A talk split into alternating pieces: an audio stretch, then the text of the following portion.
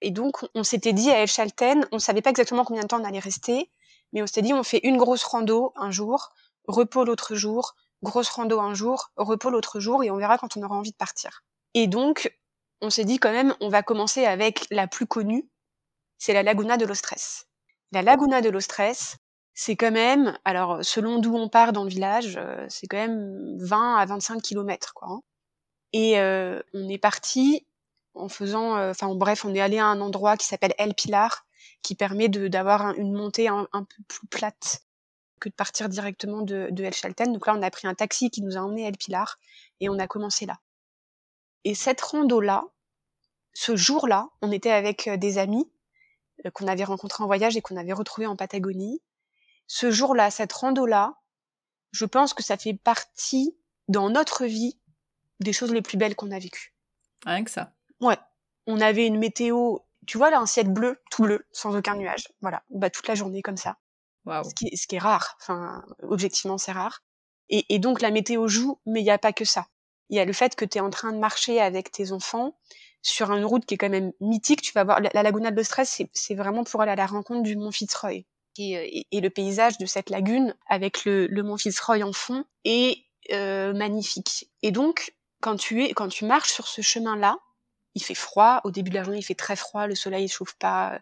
Tu vois, tu, vois les, tu vois les petites stalactites là qui descendent euh, sur la végétation. Et, en fait, tu ne te rends pas compte. Enfin, j'ai du mal à, tu vois, je, me rends compte que j'ai même du mal à l'exprimer parce que quand tu le vis, tu te rends pas compte de ce que tu es en train de vivre. Mais à un moment donné, au bout de à peu près 10 km de marche, tu arrives sur euh, le mur vraiment euh, ce qu'on appelle le mur de la Laguna de los Tres. C'est un, un dénivelé de 400 mètres sur un kilomètre. Ok. Ok. Et euh, c'est très très, c'est pas du tout balisé. Enfin, c'est c'est c'est c'est des pierres, euh, des cailloux, euh, de la roche. Euh, c'est parfois un peu de l'escalade. Et t'arrives au pied de ça, t'es quand même déjà un peu fatigué. Tu vois, t'as fait tes 10 kilomètres. Les enfants, t'arrives à les motiver. Heureusement qu'il y avait les copains parce que mmh. honnêtement, je sais pas si on aurait réussi à le faire sinon. Et là, tu dis, OK, donc là, il faut faire ça. Et tu le fais. Et en fait, tu le fais euh, naturellement. Et, ce que je veux dire, c'est que je pense qu'un voyage en Patagonie, c'est un, voyage au-delà de ce que tu peux imaginer être capable de faire. Quel que soit, enfin, tu vois, que tu sois nous avec les enfants, que tu sois seul, etc.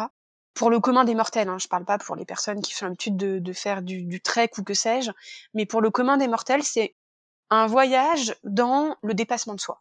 Et donc, cette journée-là, la plus belle de ma vie, parce que c'est une des journées de dépassement de soi le, plus total qu'on ait connu, avec une chance incroyable en termes de météo. Parce que sincèrement, faire marcher 25 euh, km à nos enfants, même avec les copains, même avec le beau temps, euh, nos filles, elles avaient pas 6 ans, c'est quand même long, quoi. C'est long pour les adultes, c'est aussi long pour les enfants.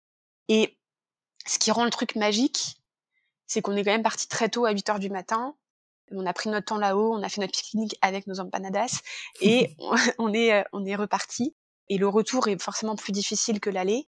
Et en fait, on est arrivé à El Chalten, en haut, là, sur la petite colline en arrivant. La nuit était en train de tomber. Ah oui. Ouais.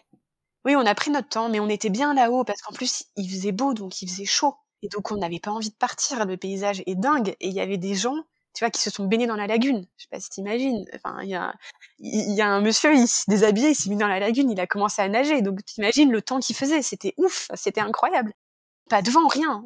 Et donc, on avait vraiment pris notre temps. Et le fait de revenir comme ça à El Chalten après être parti aux aurores de nuit, et avec ce, finish, en fait, cette arrivée où euh, JB, qui était, euh, un, enfin, du coup, notre ami et euh, qui était avec nous, qui a eu l'idée euh, de faire comme une sorte de de et d'honneur en fait à l'arrivée parce qu'il y a il y a il y a une espèce de d'arche quand tu arrives au bout de la randonnée euh, euh, qui peut être aussi le début de la randonnée. Donc ça, ça marque un peu un, un point de, de, début et de fin quoi.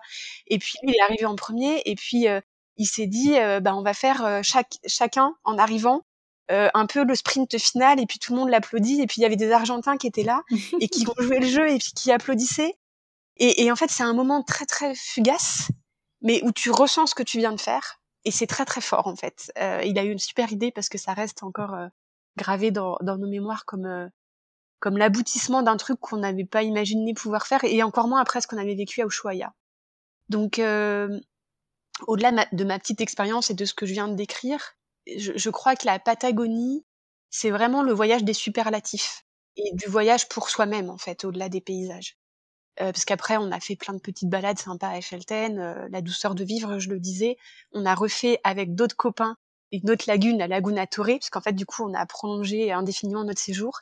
Et heu et donc on a eu le temps de refaire une grosse rando avec eux, pareil de de 24 kilomètres. Et c'était dingue aussi. Et c'est là où, tu vois, quand je disais le voyage, ce sont aussi des rencontres. Et je trouve que le fait de se laisser le temps, de pas avoir vraiment de programme, ça ça t'ouvre à ça et heu et donc là, on a décidé parce qu'on avait rencontré, heu, Delphine et Vincent et que le feeling était plutôt bien passé, on avait décidé de rester un peu plus et de faire cette lagune avec eux et en fait, tu te rends compte que, pareil, on a marché 10 heures dans la journée, en fait, pendant 10 heures, tu parles avec des gens que tu ne connaissais pas ou quasiment pas la veille et ça crée des liens incroyables. Et ben, tu vois, avant de faire ça avec des personnes que tu rencontres dans ta vie de tous les jours, il se passe un moment Oh oui. Et donc heu, tu crées vraiment quelque chose, heu, d'unique, je pense et je trouve que la Patagonie, avec ses grandes randos, avec ses espaces, heu, fous, avec sa sa déconnexion, elle prête aussi quand même très, très bien à à ce genre de moment-là.